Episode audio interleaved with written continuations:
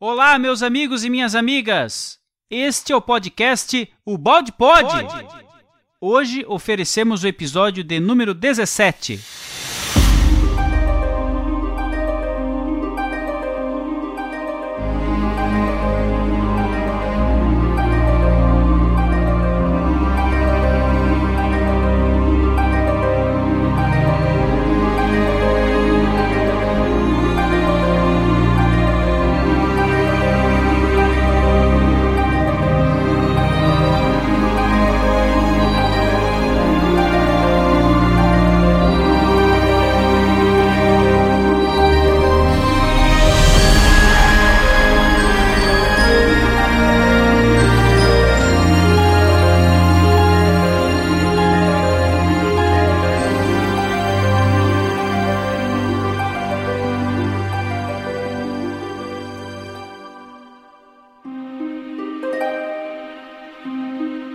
Aqui quem fala é o Tom, da equipe O Balde Brasil.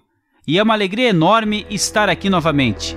Olá, amigos do Balde Pod. Com muita alegria, nós iniciamos mais um estudo do livro A Lei de Deus de Petro Balde. Estamos aqui muito felizes e agora eu passo a palavra para minha querida amiga Gislaine, lá do Rio Grande do Sul. Tá contigo, Gi. Olá, pessoal. Olá, Sérgio. Boa noite a todos. É um prazer estar aqui. E eu vou chamar o meu amigo Neto, nosso editor, lá de Itaperuá, na Paraíba. Olá, Neto. Olá, pessoal. Olá, ouvintes do Balde Pod. É uma alegria muito grande estar novamente aqui em mais um episódio. Eu quero convidar também para participar junto conosco a nossa irmã Elemara, lá de Porto Alegre. Com você, Elemara. Olá, amigos, uma boa noite, um prazer estar aqui novamente, é prazer o, estar próximo aos ouvintes do Balde Pod. Eu quero chamar o nosso amigo Rafael de Niterói, Rio de Janeiro. Olá, Ele. Olá todos os amigos, ouvintes do Balde Pod. É mais um dia de alegria, de gravação e de estudo com todos vocês. Hoje, Rafael, nós estamos aqui com um amigo muito querido que vem nos acompanhando aí de algum tempo. Então surgiu essa oportunidade, essa vontade aí de convidá-lo é o Paulo Viotti, que é um homem muito sensível, sempre nos traz belas mensagens e também um grande estudioso, não só de, do professor Pietro Baldi, mas também do Mestre de Lyon, de Allan Kardec. Então hoje nós estamos aqui com muita alegria mesmo, né, para participar conosco desse capítulo 17, intitulado A Realidade dos Instintos, nosso amigo de Belo Horizonte, Paulo Viotti. Olá, meu amigo Tom. Salve os gaúchos de todas as fronteiras. Que o chimarrão da paz esteja em seu coração e que Jesus abençoe seus trabalhos, em nome da fé que você anima. Eu te peço aí que tenha condescendência com seu amigo mineiro aqui, que a única coisa que ele sabe fazer direito é comer pão de queijo, não é nada. Então você tenha paciência com seu amigo para que a gente possa caminhar nessa empreitada de Ubalde, sabe? Este é mais um podcast do Portal Pensar e hoje faremos o estudo do capítulo número 17, intitulado A Realidade dos Instintos, da obra Lei de Deus, do professor Pietro Baldi.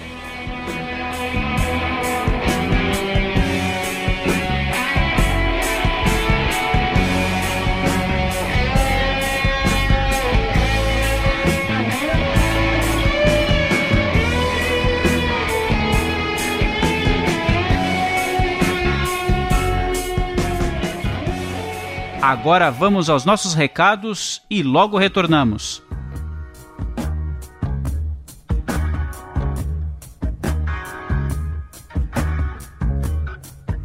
Olá, amigos do portal. Vamos à nossa leitura de e-mails. Temos um e-mail do nosso amigo Ronaldo Cruz, que nos escreveu assim: Olá, amigos.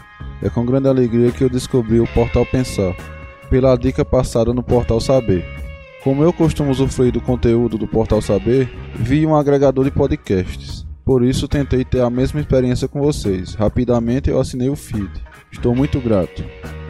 Valeu Ronaldo Cruz, um grande abraço e continue nos acompanhando. Temos também o e-mail da nossa irmã Maria Elizabeth Roque. Ela nos escreveu assim: Soube pela Lúcia, mãe do Guilherme, minha amiga querida, sobre esse portal. Vim visitá-lo e gostei muito. Parabéns! Desejo-lhes muito sucesso neste propósito de ensinar, ajudar e iluminar outros caminhos. Abraços fraternos a todos. Muita luz. É, muito obrigado à nossa querida Maria Elizabeth pelo carinho e pelo incentivo aí ao nosso site. Temos também o e-mail do nosso irmão Ivan Ramalho, que nos escreveu assim: Gratidão, um clarão enorme em nossas consciências que nos ajudam a sair de nossa inércia. Parabéns e que Deus abençoe a todos vocês. Muito obrigado, Ivan Ramalho. Um grande abraço em nome da equipe do Portal Pensar. Continue nos acompanhando. Temos também o um recadinho aqui do Ronaldo Negro Monte, lá do estado do Ceará, da cidade de Pacatuba. Ele nos escreve assim: Foi muito prazeroso ouvir a irmã Aila e as considerações dos amigos que participaram desse encontro fraterno. Gratidão, Ronaldo Negro Monte.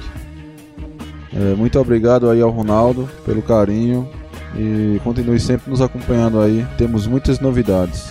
Também recebemos um recadinho no Facebook da nossa irmã Marina Paz. Ela nos escreveu assim: Ouvi o Dr. Maurício Crispim hoje de manhã e aprendi muito. Embora tenha tido dificuldades em alguns conceitos novos, continuarei acompanhando na medida em que puder essas palestras. Fiquei feliz por ter tido essa oportunidade. Abraço a todos. Muito obrigado a Marina Paz pelo recadinho e queremos lembrar aos nossos amigos ouvintes que temos o nosso WhatsApp e você pode mandar seu áudio ou seu recado para que possamos passar aqui em nossos podcasts. Mande suas perguntas, seus questionamentos, que com certeza nós ficaremos muito gratos. Nosso WhatsApp é 21 965 18 9204. Note aí, não vai esquecer não. Também queremos lembrar que você pode mandar o seu e-mail para contato@portalpensar.org. E vamos ao nosso episódio de hoje, que está muito especial com os amigos do portal Pensar, a continuação da série A Lei de Deus. Um grande abraço a todos e que Deus os abençoe.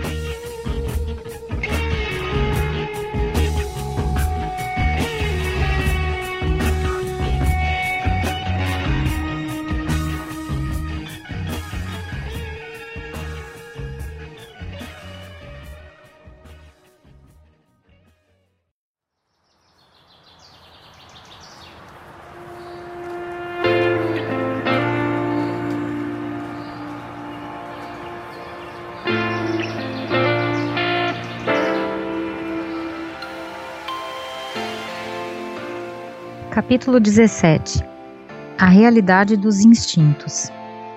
Como a sabedoria da lei, corrigindo erros e excessos com os sofrimentos, leva o ser livre para sua evolução final. Origem e função dos instintos. Explicamos como a evolução nos leva sempre mais para o estado orgânico, da desordem, resultando um individualismo separatista, nos conduz à ordem, situação final ao nos harmonizarmos com a lei. Quanto mais evoluímos, tanto mais a lei nos disciplina, emanando-nos e conduzindo-nos à unificação. Esta é a nova lição que o homem tem de aprender. As outras, da animalidade, já foram aprendidas, e demorar-se nelas significaria retardar o caminho da subida e ficar atrasado nos níveis inferiores da vida. A vida oferece lições proporcionadas ao plano de existência em que o ser se encontra, de acordo com suas vicissitudes. Todavia, o homem tende a aprender outros instintos que não sejam os da agressividade, de engano, de orgulho, de cobiça, de sensualidade, que, se foram úteis num estado de desordem geral, não o são num mundo organizado. Estas são as posições do passado, não as do futuro. E a evolução é uma força viva, presente dentro de nós, fazendo pressão, constrangendo-nos à subida de modo premente. Isto quer dizer, chegou a hora de progredir, levando aqueles instintos para a frente, elevando-nos a um nível superior, onde a coragem não reside na agressividade. A inteligência não se usa para enganar. A consciência de si mesmo não é orgulho que despreza o próximo a cobiça não serve ao próprio egoísmo. mas destina-se ao bem de todos. E o espírito não é servo, mas dono dos sentidos. A vida, na sua evolução, quer agora criar na Terra um novo tipo biológico, um homem mais adiantado, ao qual confiará a tarefa de organizar a nova ordem do mundo. O ser dos futuros milênios, mais evoluído, olhará para o tipo humano atual como nós olhamos para os primitivos dos milênios passados.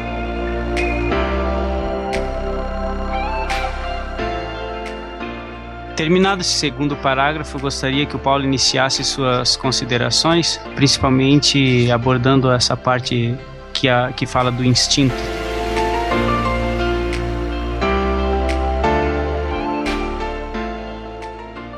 Dentro de um processo de análise profunda dos valores do ser, de estar dentro de um processo da evolução do antissistema para o sistema, ou da imperfeição existencial para a perfeição interexistencial nos parâmetros mais elevados da convivência humana, podemos dizer que de uma maneira ou de outra, nós já aprendemos pela longa caminhada, pelas estradas evolutivas de ida e volta, né? Nós aprendemos muito sobre o instinto animal que nos garante a sobrevivência e o conforto mínimo para podermos sobreviver às vicissitudes do ambiente e até mesmo sobreviver enquanto espécie. De uma maneira geral, todo instinto puramente material está mais vinculado ao processo da desintegração do antissistema. Nesse sentido, buscamos sempre mais a luta pelo caminho do meio, que é a busca de um instinto mais existencial e menos físico Dentro desse princípio, o instinto se torna uma força viva, corroborador com a nossa evolução enquanto anjos.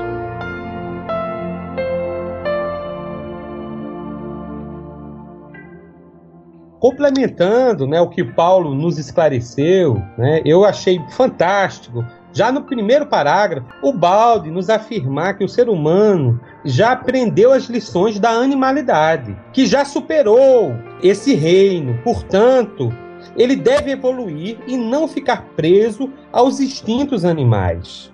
Nós sabemos que no reino animal, o principal instinto está no instinto de sobrevivência e de preservação. Por isso que nos animais encontramos principalmente entre os selvagens, né, um, um, instinto violento, agressivo, que faz com que um leão, por exemplo, para sobreviver, ataque e mate e devore a sua presa.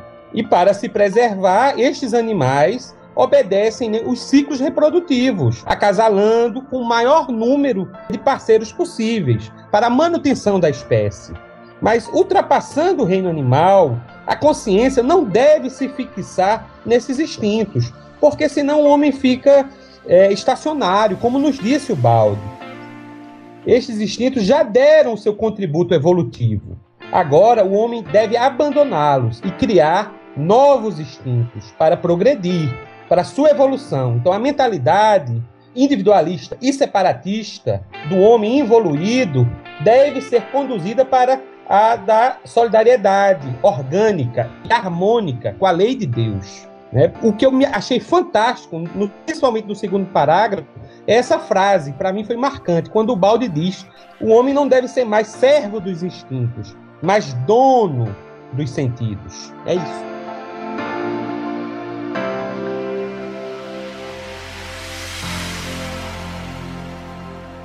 Assim, tudo está claro, e se for colocado no seu devido lugar, encontra sua lógica explicação. Também as feras têm de aprender sua lição, e a lei para elas proporciona na forma e medida que pode ser entendida. Para o homem selvagem, as aulas são um pouco menos duras, porque ele desenvolveu mais inteligência e sensibilidade. Para o homem atual, pelo progredir dessas qualidades, ainda melhoram as condições de vida, porque, como é lógico, com o evoluir, já é possível que as provas necessárias ao aprendizado se tornem sempre mais leves e inteligentes. Cada nível tem de cumprir um gênero particular de experiência, conforme o tipo biológico que o ser deve construir. Tudo muda de um plano para outro, inclusive a maneira de conceber e julgar. Poderíamos assim dizer que em cada nível de vida vigora uma lei e com ela uma diferente moral. O que é normal, justo e lícito para uma fera não é para um selvagem e ainda menos para um homem civilizado. Encontramos assim tanto sistemas de moral sobrepostos quanto os andares de um edifício, o inferior sustentando o superior, subindo sempre. São andares de um edifício que se levanta sempre mais e que representa a construção progressiva do próprio eu. Enquanto o ser permanece em determinado plano, ele aceita a moral desse plano com naturalidade. Mas logo que sobe para um plano superior, escandaliza-se com a moral do inferior, que para ele se torna corrompida e ilícita. Tudo depende do nível de onde parte o julgamento. A fera é julgada fera pelo selvagem ou pelo homem civilizado, mas para as feras não é fera. Assim, o selvagem é selvagem para nós, mas para os seres do seu nível não é selvagem. Nós nos consideramos civilizados em relação às feras e aos selvagens, mas poderíamos ser considerados selvagens por seres mais evoluídos.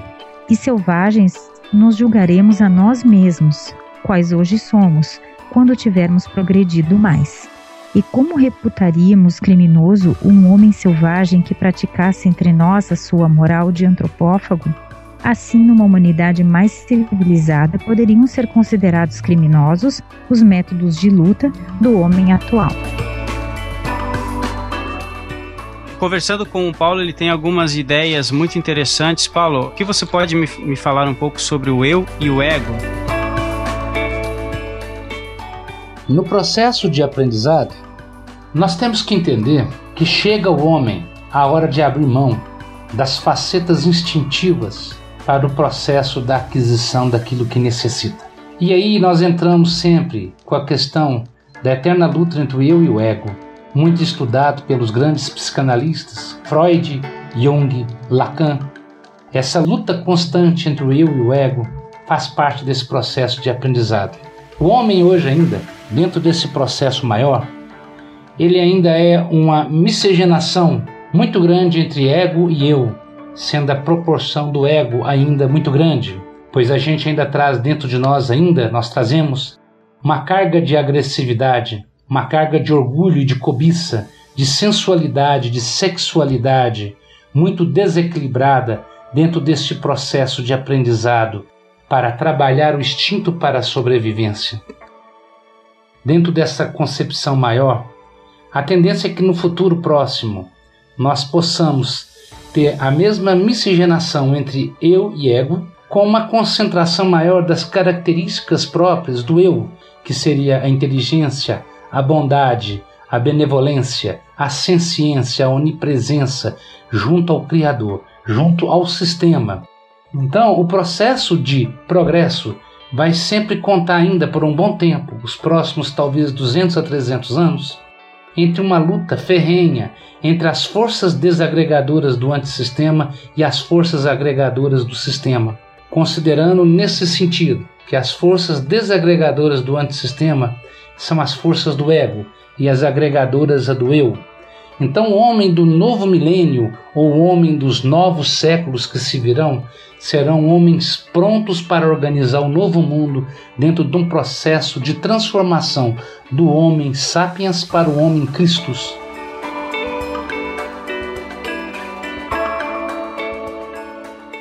Esse estudo que o Bal está realizando aqui, ele realiza de maneira mais aprofundada no livro Princípios de uma Nova Ética no capítulo 2, onde ele vai descrever que cada nível biológico ele tem a sua moral, ele tem a sua ética, né, de acordo com o nível de consciência, de acordo com a forma mental de cada indivíduo e também a sua maneira de conceber a vida. Então, cada nível evolutivo tem uma ética, tem uma moral, tem uma lei que o rege. E ele estuda isso bem aprofundadamente, bem de maneira bem clara e bem lógica nesse livro Princípios de uma Nova Ética. É só um convite para quem quiser se aprofundar mais nesses princípios.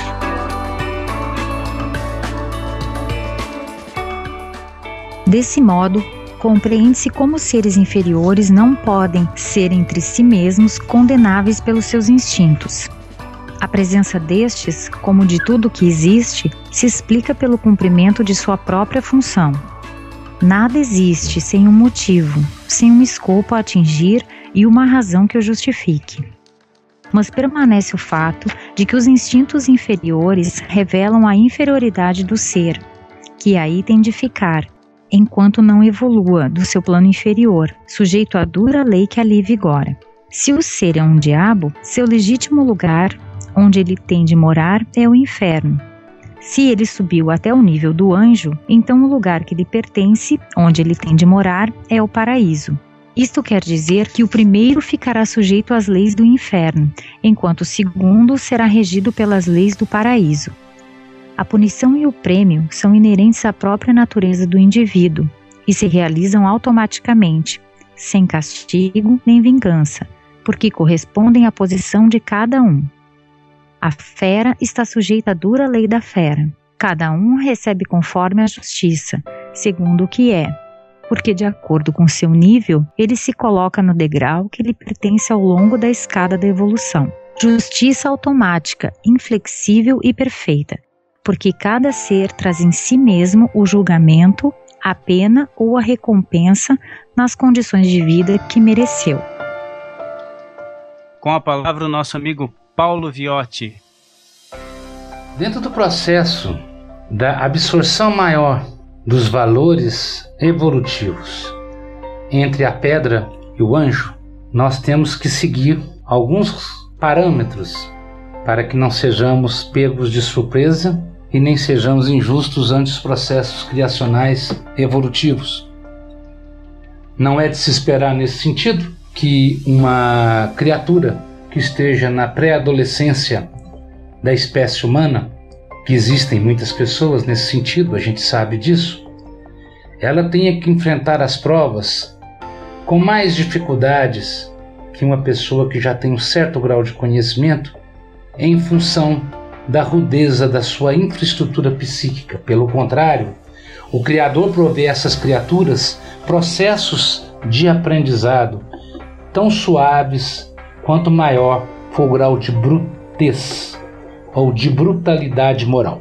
Nesse sentido, é justo imaginar que à medida em que vamos subindo nas escalas reencarnatórias dentro do processo 3x2, na medida em que vamos agregando em nosso psique as estruturas arquetípicas daqueles que nos antecederam dentro do processo evolutivo, na medida em que vamos ascendendo nos parâmetros que nos aproxima mais à figura arquetípica do Cristo em nós, as dificuldades se nos aparecem mais complexas, mais trabalhosas e, em muitos casos, é, muito dolorosas. Não se pode exigir uma prova de tal talante de um ser recém-nascido dentro da estrutura arquetípica do Cristo ele sim vai ter que passar por provas brandas e nós, enquanto seres que estamos com a responsabilidade de criar um patamar sustentacional do novo mundo, de uma nova estrutura do homem, nós não precisamos esperar momentos de idílios maravilhosos ou de confortos impensáveis. Ao trabalhador de Jesus, são colocadas tarefas das mais duras e das mais complexas possíveis. Quem já está trabalhando com Jesus dentro de um processo de intimismo crístico está sofrendo dentro do processo carnal e está evoluindo dentro do processo espiritual. Sérgio, o que, que você acha? Eu achei muito interessante né, é, essa forma que o Balde nos explica a evolução e a mudança da moral e ética né, de acordo com essa evolução, com o aprimoramento da humanidade. Então é bem lógico e bem simples de entender. Né? Conforme o homem ainda é fera, para ele vigora a lei das feras. Mas quando ele evolui para um estado ainda selvagem, mas já melhor, a lei e os costumes evoluem com ele. Logo, a moral e a ética da fera é diferente da moral e a ética do selvagem. E por conseguinte, também será da moral e a ética do homem evoluído contemporâneo da nossa época, bem como do homem evoluído do futuro. E tem um exemplo que eu quero contar uma história rápida na Bíblia que eu acho que vai ilustrar e a gente vai entender melhor. No livro de Gênesis, é, no capítulo 34, Diná é filha de Jacó e ela vai passear sem acompanhamento né, do, do, dos irmãos ou do pai. Naquela época, o costume é que as mulheres, as mocinhas, fossem sempre acompanhadas, não andassem sozinhas. Então ela sai sozinha, né? Ela já fere o costume da época e ela termina, né, sofrendo uma violência pelo príncipe da cidade vizinha, da tribo vizinha de Siquém. Então Siquém termina se apaixonando por Diná, como diz o texto bíblico, e forçando ela a um ato sexual, né, estupra Diná. Então, para poder corrigir essa agressão, né, o que é que a família de Jacó faz? Se quem, como era apaixonado pela menina, pede para se casar. Então, o pessoal do, do, israelita, né, Jacó, Abraão, Isaac e Jacó é, de, é dessa descendência. Eles dizem: não, mas para você se casar com a minha tribo, todos os homens têm que ser circuncidados, porque essa é a lei da nossa tribo. Eles aceitam, né? E na noite que os homens são circuncidados, os irmãos, né, homens de Diná, aproveitam que os homens da outra tribo estão tá todos né, convalescendo no pós-operatório da circuncisão e matam todos. Mat dizima a tribo e as mulheres e as crianças daquela tribo de Siquém são escravizadas. Então, essa era a ética dessa época, né? Uma ética selvagem, quer dizer, para você é, corrigir um erro, você agia com agressividade. Nós vemos que 500 anos depois, quando Moisés chega e traz né, os Dez Mandamentos, ele traz a lei italiana. Agora é olho por olho e dente por dente.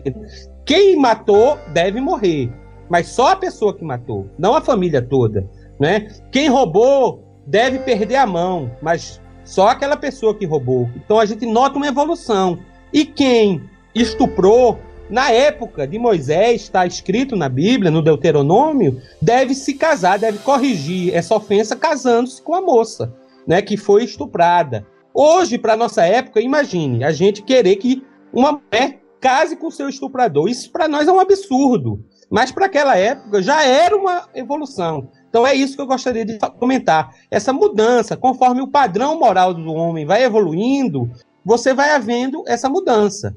E a Bíblia deixa isso bem claro. Agora, se a gente lê né, a Bíblia sem levar em conta as tradições e a moralidade da época, a gente vê, observa, acha que foi horrível, né, que a lei de Moisés era uma lei muito dura, era muito injusto, mas já trouxe uma evolução. Que antes você, para corrigir um erro, você matava a cidade toda. Isso daí é, era realmente uma selvageria. Era esse o comentário que eu gostaria de fazer. Ah, sim. A fera está sujeita à lei da fera, né? Isso a gente já sabe. E o nosso nível evolutivo está sujeito também a determinada ética e a determinada moral. Então vamos trazer isso para o nosso dia a dia. Pietro Baldi ele divide os três biótipos, né? Do evoluído, do civilizado e do evoluído. E ele diz que nós estamos no nível do civilizado, ou seja, que tem aquela conduta predominante na astúcia. Aquele que na economia ele, ele negocia, na religião ele engana, né, na hipocrisia, que na política ele ilude. Então essa é uma realidade patente do nosso nível evolutivo. Então creio eu que cada dificuldade dessa, ela tem uma função. Tudo tem sua função. Essas dificuldades querem extrair alguma coisa de nós. Ou seja, a gente aprender que pela astúcia a gente também será enganado. Então a gente vai ter que evoluir da astúcia para a honestidade. A gente vai ter que aprender que na economia, quando a gente negocia, quando a gente usa desses métodos assim, a gente vai ter que aprender a doar mais lá na frente. Na religião também, quando a gente engana, quando a gente vive de hipocrisia, a gente vai ter que passar para a fase da exemplificação, de ensinar pelo exemplo. Então, só querendo dizer que tudo tem sua função para que dessa função a gente evolua para uma superior. O problema não é ter o defeito, o problema é quem controla quem. É o defeito que me controla ou eu que controlo o defeito? Então, pelo a bagagem de conhecimento que já há na Terra, a gente já não pode mais se deixar ser controlado pelo defeito. É reconhecer o defeito e começar a sublimar esse defeito. Então a gente sabe que a gente é orgulhoso, a gente sabe que a gente é egoísta, a gente sabe que a gente é vaidoso. Uma vez sabendo disso, agora é o que? Sublimar isso para um nível superior. Acredito que o grande erro nosso é permanecer, é se demorar na sublimação de cada dificuldade dessa. O que, que você acha, Tom?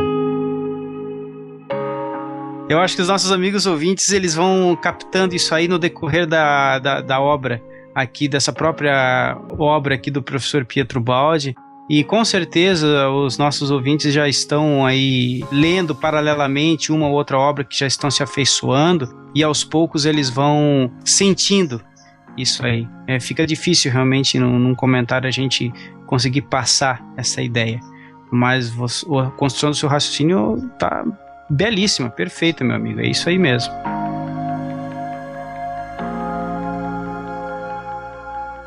Dissemos acima que a presença dos instintos se explica pelo fato de corresponderem ao cumprimento da sua própria função. A fome ensinou o animal a desenvolver sua força e inteligência na arte de capturar outros animais para devorá-los. A função do instinto, nesse caso, é a conservação da vida individual. Querendo aumentar a legítima alegria que vem da satisfação da fome, no homem nasceu a gulodice, que já é ilegítimo gozo a provocar distúrbios e doenças. Estas representam o freio com que a lei resiste a toda violação da sua ordem e equilíbrio, para conduzir tudo novamente à justa medida. Assim, se explica como nasceu no homem aquele instinto e também a necessidade de corrigi-lo, conduzindo aos devidos limites. As exigências do impulso sexual ensinaram o animal a amar. A função do instinto, nesse caso, é de assegurar a continuação da espécie. Querendo aumentar a legítima alegria do amor, no homem nasceu a sensualidade, que no excesso dos vícios provoca também distúrbios e doenças, pelos quais a lei resiste à desordem e nos guia para a justa medida.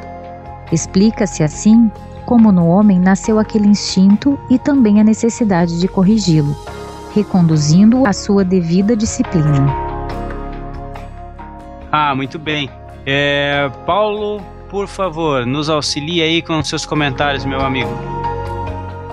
Dentro do processo de aprendizado do homem, nós temos à nossa volta seres e criaturas que poderiam ser categorizados como seres instinto. Por quê? Embora a maioria de nós já consiga visualizar algo além do instinto, a maioria de nós também ainda tem preso as circunstâncias, o coração, às circunstâncias da dor e de provas criadas no passado. Nenhum de nós está livre de aprender. Seres mais instintivos precisam de provas mais brandas porque não teriam condições de suportar provas mais duras sem a natural revolta, pois não têm conhecimento suficiente para caminhar. Dizem todos que os seres inferiores é, estão no inferno. Ora, vamos colocar as coisas de uma maneira bem tranquila. Se os seres inferiores, do ponto de vista espiritual, e ainda que consideremos do ponto de vista material, estejam numa estrutura geográfica espiritual chamada inferno, então nós temos que considerar que quando Jesus desceu da cruz em corpo e espírito, dentro da teologia católica foi desta maneira, e a gente entende isso aí como sendo uma materialização complexa do corpo perispiritual. Jesus também foi trabalhar os instintos que ainda eram residuais a ele. E na realidade, nós conhecendo toda a realidade perfeccionista do Mestre dos Mestres, seria absurdo pensar que ele teria necessidade de descer aos infernos para limpar de si toda, todo e qualquer resíduo. Mas nós não devemos nos esquecer que o Jesus, nosso grande amigo e mestre, ele é referência se nós considerarmos a nossa amada terra. Ele é a perfeição, nosso modelo e guia e modelo e guia da humanidade terrena. Terrena. Se nós considerarmos que à nossa volta pululam vidas e talvez civilizações tuteladas por entidades proporcionais em conhecimento e perfeição a estas comunidades siderais, Jesus também pode ser que esteja em relação a estas comunidades dentro de um processo de aprendizado também. Jesus é um espírito perfeito se considerarmos a perfeição na terra. Nós todos somos imperfeitos perante o Cristo. Então a lei toda passa por um processo do menos evoluído para o mais evoluído e a evolução não para. Jesus não para a evolução dele. Nós não vamos parar a nossa evolução. Nós somos carrilhões de luz andando pelo sideral na busca da paz essencial e na busca do progresso junto aos arquétipos do Cristo. Então nós devemos considerar que todos nós, ainda que estejamos em estruturas geográficas mais luminescentes, para que possamos alcançar os parâmetros do Mestre Jesus na Terra, possivelmente deveremos ainda fazer algum mergulho dentro do nosso ego para que possamos retirar de lá os cânceres vivos que ainda existem em nós.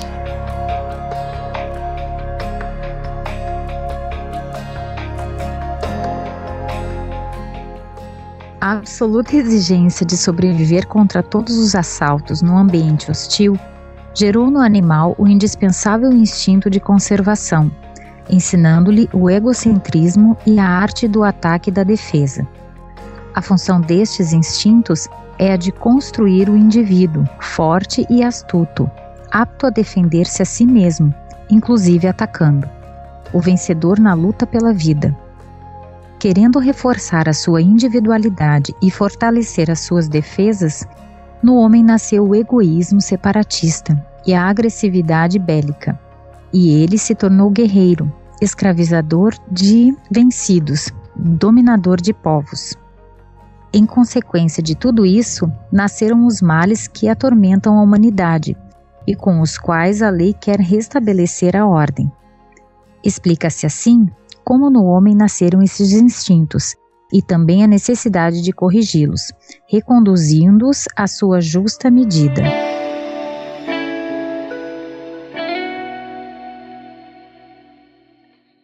Paulo, você observa que o professor Ubaldi ele vai nos mostrando o aspecto né, inerente ao ser e aonde isso foi nos levando né, de uma maneira que até então eu jamais tinha visto em qualquer outra obra. É muito interessante realmente você ver a maneira com que ele vai penetrando no mundo íntimo. O que, que você acha, Paulo?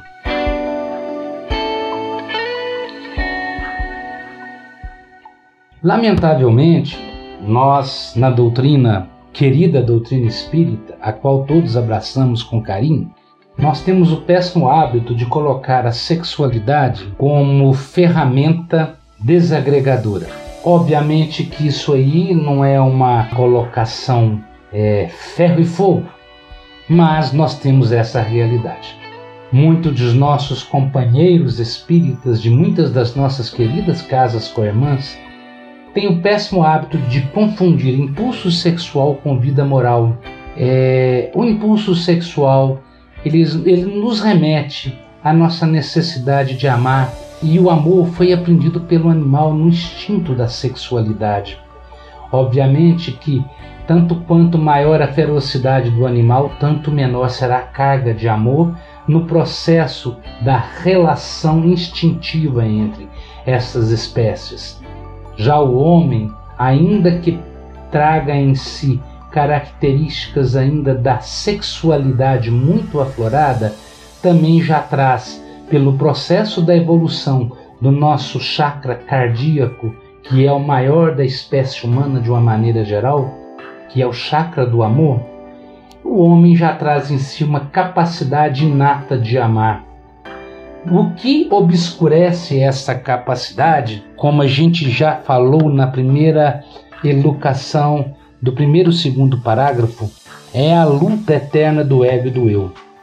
Na medida em que um homem vai surgindo ou vai subindo na escala de valores, o domínio do ego sobre os instintos da sexualidade passa a ser é, diminuído, porque para que se possa usar a sexualidade não há necessidade que se haja contato físico.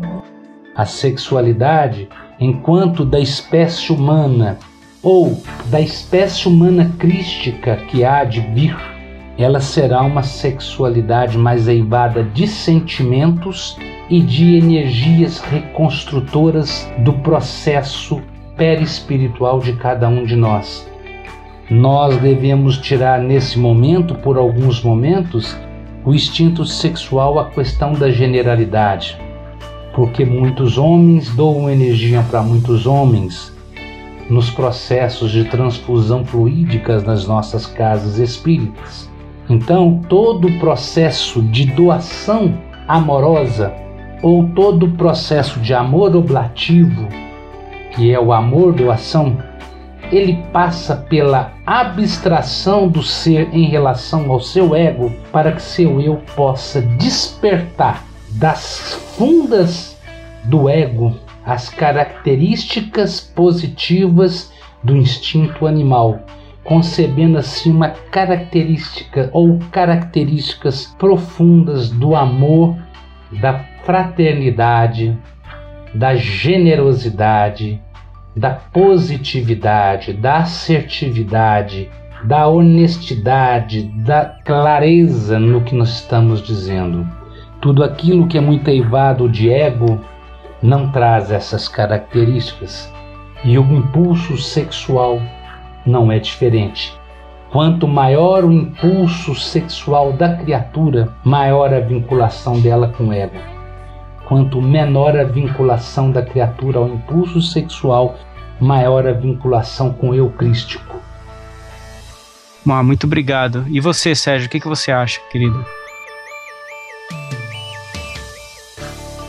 Olhe, quando eu li esse trecho onde o balde nos mostra né, como nasceram no homem tanto os desvios sexuais, guerras, escravidão, né, todos derivados né, do instinto de conservação. Esse trecho me lembrou Kardec. Ele tem um texto também em obras póstumas intitulado Egoísmo e Orgulho. E eu gostaria de ler um trechinho para vocês verem como a ideia é bem parecida. Né? Kardec diz assim: o egoísmo e o orgulho nascem de um sentimento natural, o instinto da conservação. Todos os instintos têm sua razão de ser e sua utilidade, porquanto Deus nada pode ter feito de inútil. Ele não criou o mal, o homem é quem o produz, abusando dos dons de Deus, em virtude de seu livre-arbítrio. Contido em justos limites, aquele sentimento é bom em si mesmo. A exageração é que o torna mal e pernicioso. O mesmo acontece com todas as paixões que o homem frequentemente desvia do seu objetivo providencial. Ele não foi criado egoísta nem orgulhoso por Deus. O homem é que se fez egoísta e orgulhoso, exagerando o instinto que Deus lhe otorgou para sua conservação. É isso aí.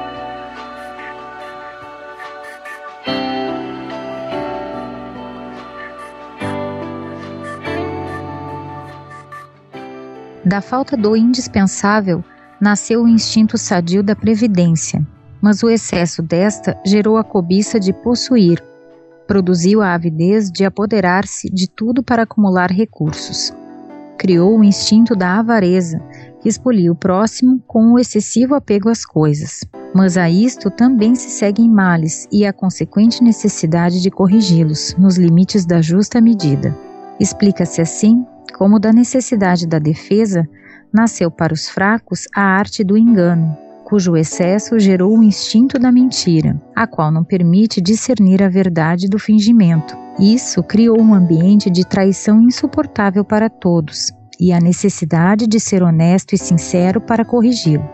Se desta maneira se compreende a origem dos instintos, ou seja, a necessidade de cumprir uma função de auxílio à vida, revela-se também a outra necessidade de dominá-los conforme os princípios da lei e de corrigi-los, conduzindo-os até seus limites. Se os instintos não se modificarem paralelamente à evolução, as qualidades que antes eram úteis à vida se tornam prejudiciais à medida que ela progride. É assim que o ser tem de transformar-se de animal em homem e de homem em super-homem, porque chegando a um nível superior, a vida requer outras qualidades e o ser tende a adquiri-las.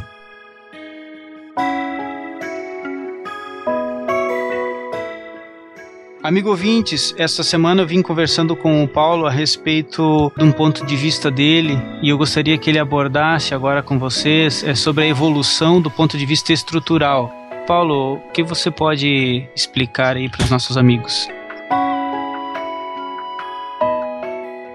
Dentro do processo do instinto enquanto ferramenta substraccional para a evolução do ser, nós temos que considerar que, do ponto de vista estritamente estrutural, ele é positivo, considerando que o instinto levou, levou o homem original ao homem das cavernas, ao homem neandertalenses e todas as estruturas hominais das cavernas até hoje a desenvolver formas de se tornar forte, de se tornar dominante sobre o meio ambiente em que ele vive nessa questão toda, foram criadas estruturas hoje condenáveis, que seria a agressividade, o belicismo, a força do maior sobre o menor, a escravidão. Isso foi criado em função das necessidades evolutivas.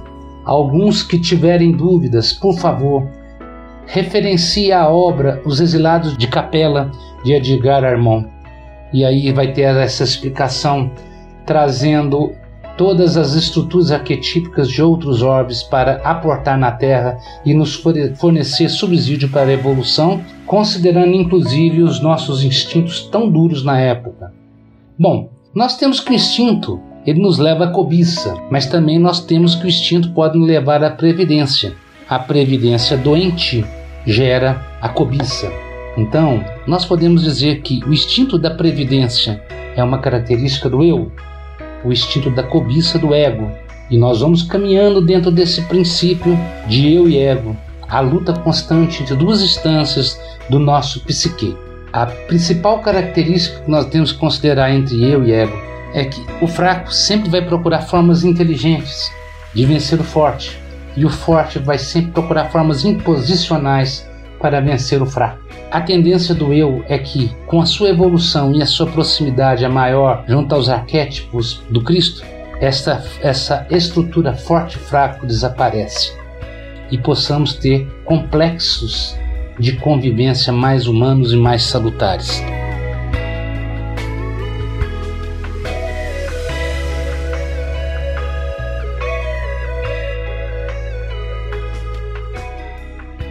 Instintos inferiores se justificam enquanto permanecem no seu nível, onde têm uma função a cumprir, mas tornam-se abuso, defeito e culpa nos níveis mais adiantados. O verdadeiro progresso é constituído por esta íntima transformação da natureza do ser, que adquire hábitos e constrói instintos superiores, por cima dos antigos, num contínuo processo de melhoramento e aperfeiçoamento.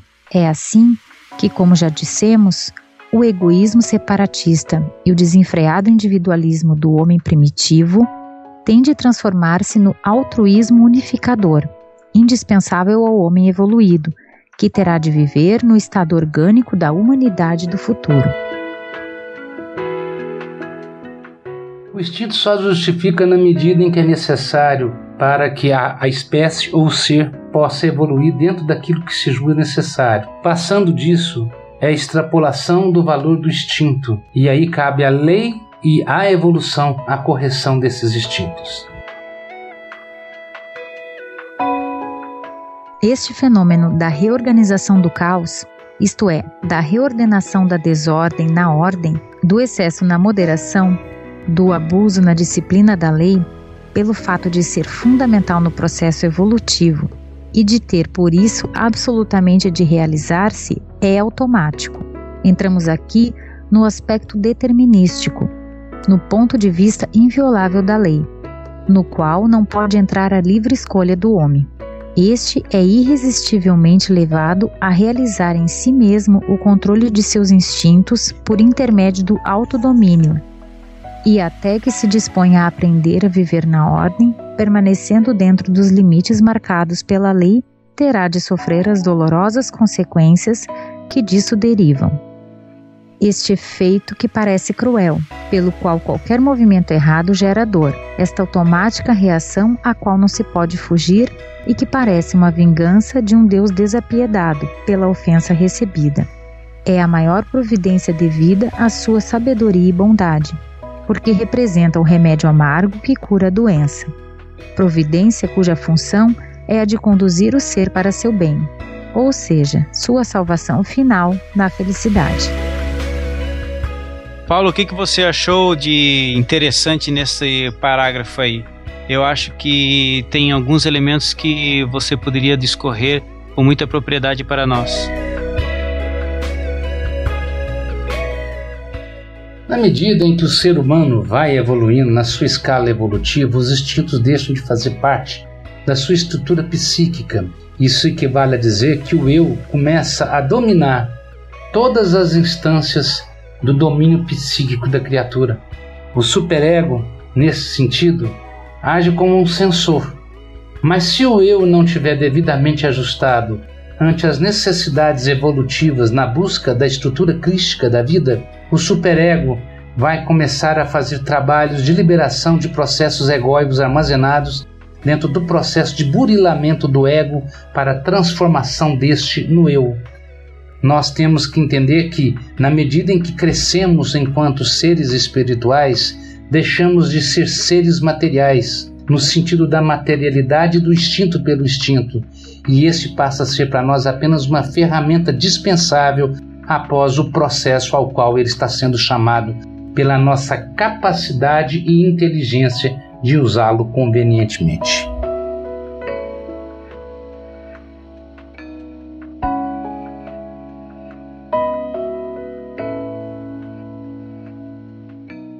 É lógico que, para um ser livre e ignorante, cada experiência implique também a experiência do excesso e do abuso o que traz como consequência de condições opostas às da satisfação, a qual se encontra somente dentro dos devidos limites.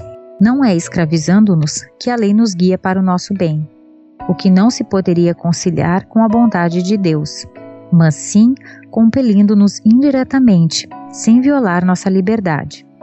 Mas como poderia Deus chegar a isto, respeitando a vontade de um ser ignorante que, para aprender, tem de aprender de tudo? A lei resolveu o problema deixando corresponder na sensibilidade do indivíduo, cada vez mais aguda, a cada movimento seu, uma determinada sensação, boa ou má. É assim que cada ato nosso nos leva, conforme sua natureza, a um correspondente resultado, isto é, tudo que foi feito dentro das regras da lei tem como consequência um estado de satisfação e tudo que foi feito fora dessas normas tem como consequência um estado de aflição. Falamos da verdadeira satisfação, sadia, pacífica, duradoura, e não da satisfação mórbida, enganadora e transitória, cuja tendência final, pelo motivo de ter sido atingida pelo abuso contra as regras da lei, é a de conduzir-nos à sua lógica conclusão, o sofrimento. Isso acontece todas as vezes que saímos dos trilhos estabelecidos pela lei, não somente pela qualidade do ato, mas também pela sua quantidade. Assim, o que é lícito e satisfatório na sua justa medida torna-se ilícito, prejudicial e doloroso no excesso. Esse é um erro em que é fácil cairmos, iludidos pela impressão agradável da primeira satisfação e impulsionados a aumentá-la com um abuso. Mas eis que a lei nos conduz à justa medida, porque se o uso de uma quantidade 1 um, dá satisfação 1, um, se 2 dá resultado 2 e 3 resultado 3, não é verdade que, se continuarmos acrescentando as doses, sempre aumente proporcionalmente a satisfação. Pelo contrário, 4 continuará a dar-nos o prazer de 3, ou pouco mais. 5. Não será mais agradável, mas dará só um sentido de saciedade. 6. Começará a enjoar-nos, e quando chegar à quantidade 7, começará o sofrimento. Essa embarcação do prazer da satisfação na amargura, do padecimento, não é senão a lição da lei que assim nos ensina a nos corrigirmos, voltando ao caminho certo. Ok, meus amigos, vejam que o professor Pietro Baldi, neste parágrafo, ele fala sobre o emborcamento que através do excesso na busca pela satisfação do nosso campo de prazer, ele acaba nos lançando. Ele inicialmente ele faz uma diferenciação muito interessante. Veja que nós podemos nos lançar as consequências dos nossos atos em dois, em dois parâmetros na qualidade dos atos e na quantidade dos atos. São coisas distintas, né? Porque muitas vezes eu faço uma transgressão do direito do meu próximo de uma determinada intensidade, mas em outras ocasiões eu continuo sendo o algoz dos meus semelhantes ou de uma mesma pessoa, né? transformando algumas vezes num quadro é, de obsessão e essa quantidade ela vai é, refletir e muito na, na equação da minha vida e como é que eu vou ter que solucionar essa, esses meus erros.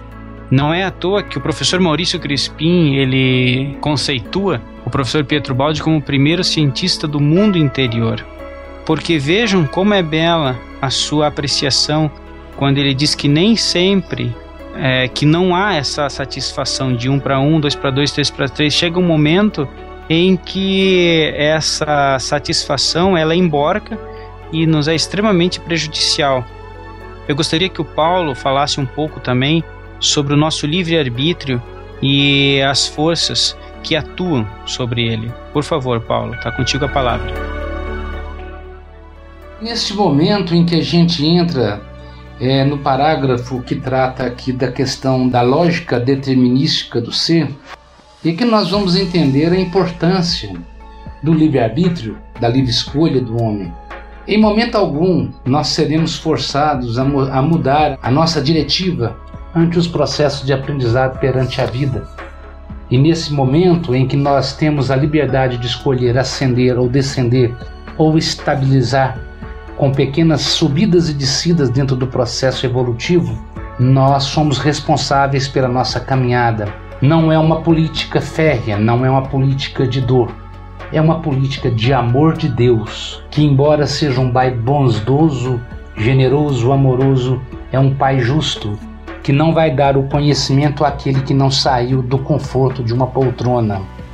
Então, pessoas que utilizam do livre-arbítrio de uma maneira calculada, de uma maneira doentia, em ambas as polaridades, nas polaridades do antissistema e do sistema, são pessoas que possivelmente terão que passar por um processo de descensão ou ascensão para que possa haver um equilíbrio entre as forças coercitivas do livre-arbítrio negativas e as forças ponderativas do livre-arbítrio positivas.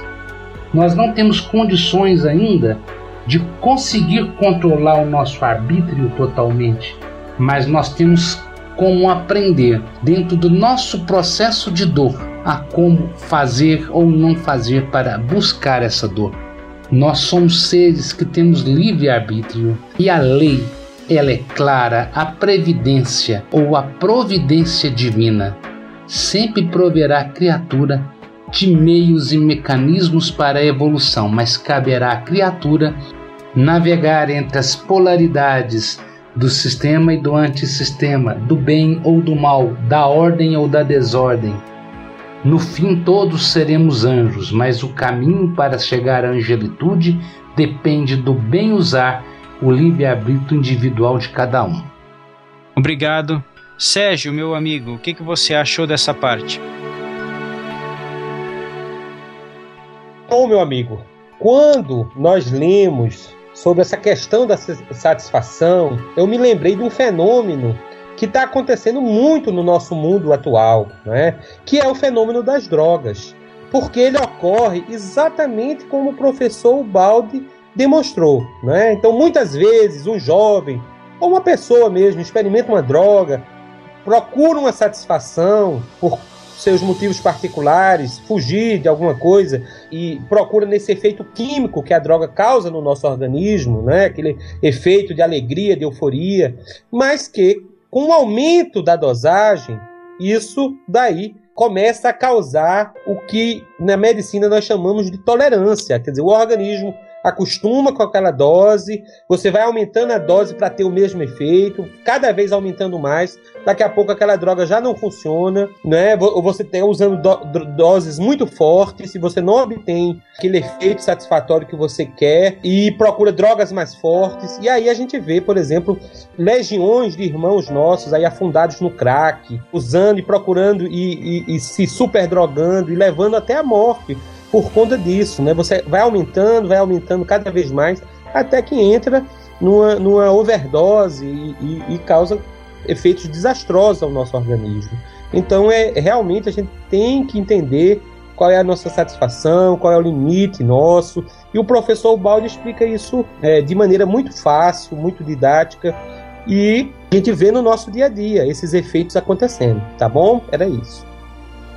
Tá bom, muito bom. Eu quando li esse parágrafo, eu também lembrei dessa situação, né, dos tóxicos. A gente também pode fazer uma relação com a nossa satisfação sexual, também com a nossa satisfação em termos de ganhos financeiros, né? Realmente a gente vê que isso aí se aplica em diversos quadros da nossa sociedade moderna.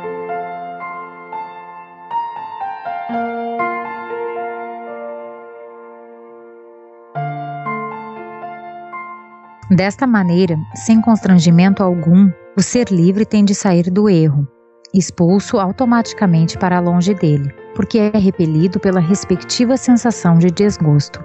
E através da própria experiência, ele mesmo vai cada vez mais relacionando sua dor com o erro cometido. Assim, a lei vai ensinando ao ser ansioso por movimentar-se, ardente de desejos, mas inexperiente, como agir com inteligência, sem cair na dor. É justo considerar também, nesses todos esses processos de aprendizado, que não existe ação sem reação. Não existe um ato positivo que tenha sido gerado intencionalmente de uma ação má. Existe a lei. Se eu ajo dentro da ação e essa ação ela é do sistema, então a reação será o fortalecimento do sistema, bem como as estruturas dos eus crísticos que estão ali envolvidos dentro dessa estrutura organizadora e reorganizadora do eu. Não existe um ato bom que vai gerar uma consequência má. A consequência de um ato bom sempre será boa. A utilização da consequência pelo homem é que verá matizada pela maior ou menor capacidade do homem de abandonar o seu ego e de conviver melhor com seu eu. Nós temos uma péssima mania de apenas analisar a ação e a reação friamente. A ação e a reação são meios evolutivos. A apropriação do aprendizado a partir da ação e da reação é individual. Por isso, é que todos os doutores da medicina cursam seis anos de cátedra médica, mas nem todos os médicos se tornam bons médicos. Então a ação seria a medicina e a reação seria o médico. Dentro dos médicos que saem das cátedras da medicina, boa parte deles são excelentes profissionais, mas cada um vai aproveitar conforme a sublimação do ego e a exaltação do eu na busca da condução da vida humana em direção a um progresso e a uma saúde e a uma rigidez mental para a busca do eu crístico.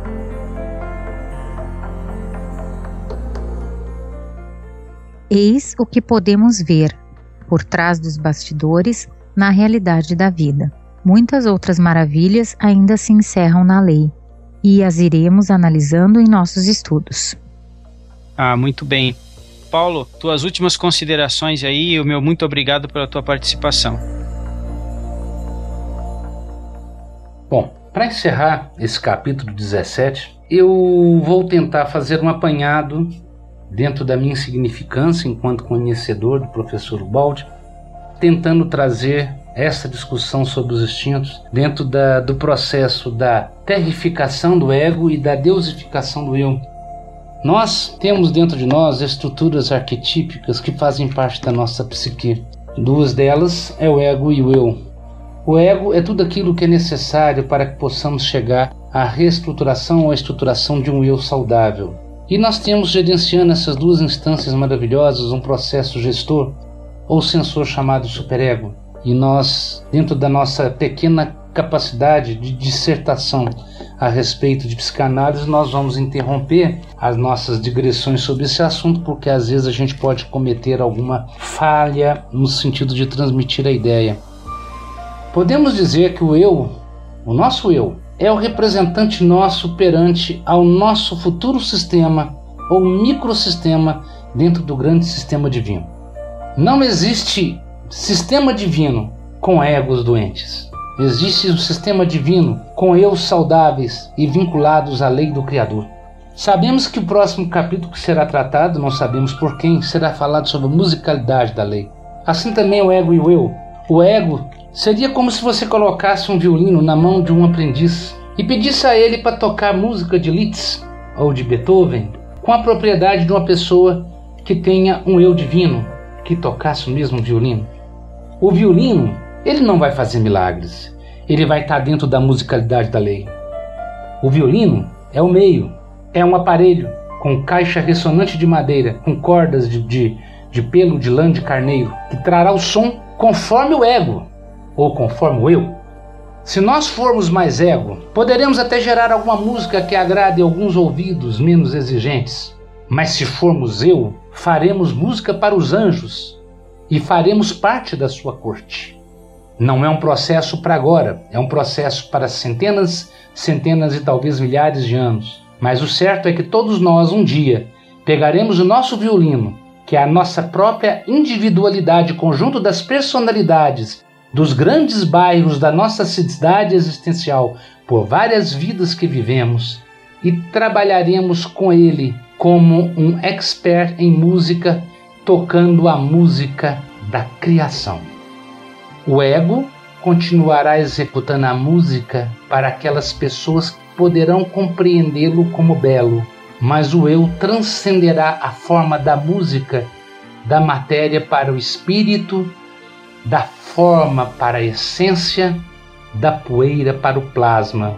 A tendência nossa é que quando saímos das pedras e passamos pelos vegetais e pela toda essa carreira animal que nos antecedeu, nós fomos afinando o nosso violino. E esse violino, quando chegar próximo ao Cristo, vai ter que vibrar nas suas cordas das existências múltiplas e milenares a mesma musicalidade da lei do Cristo. Agradeço a todos a possibilidade de falar qualquer coisa sobre o balde.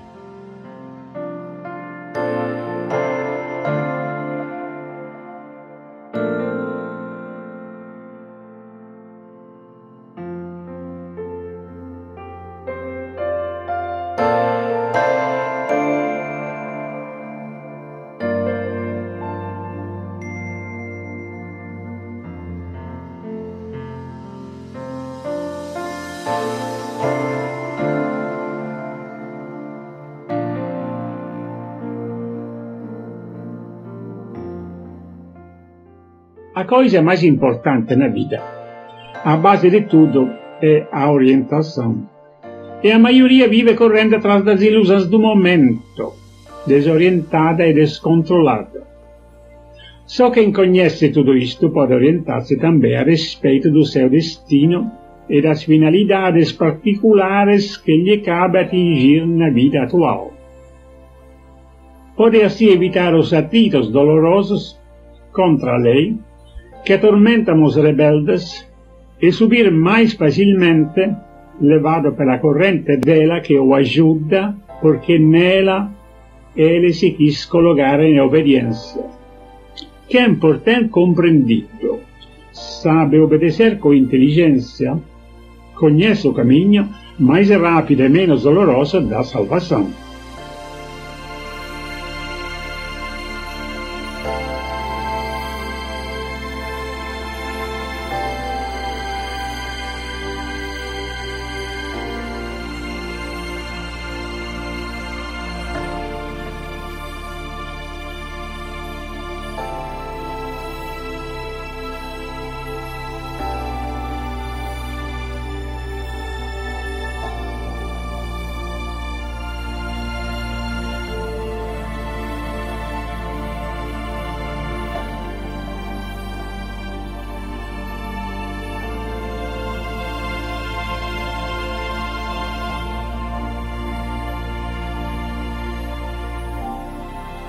Muito obrigado por estar nos ouvindo.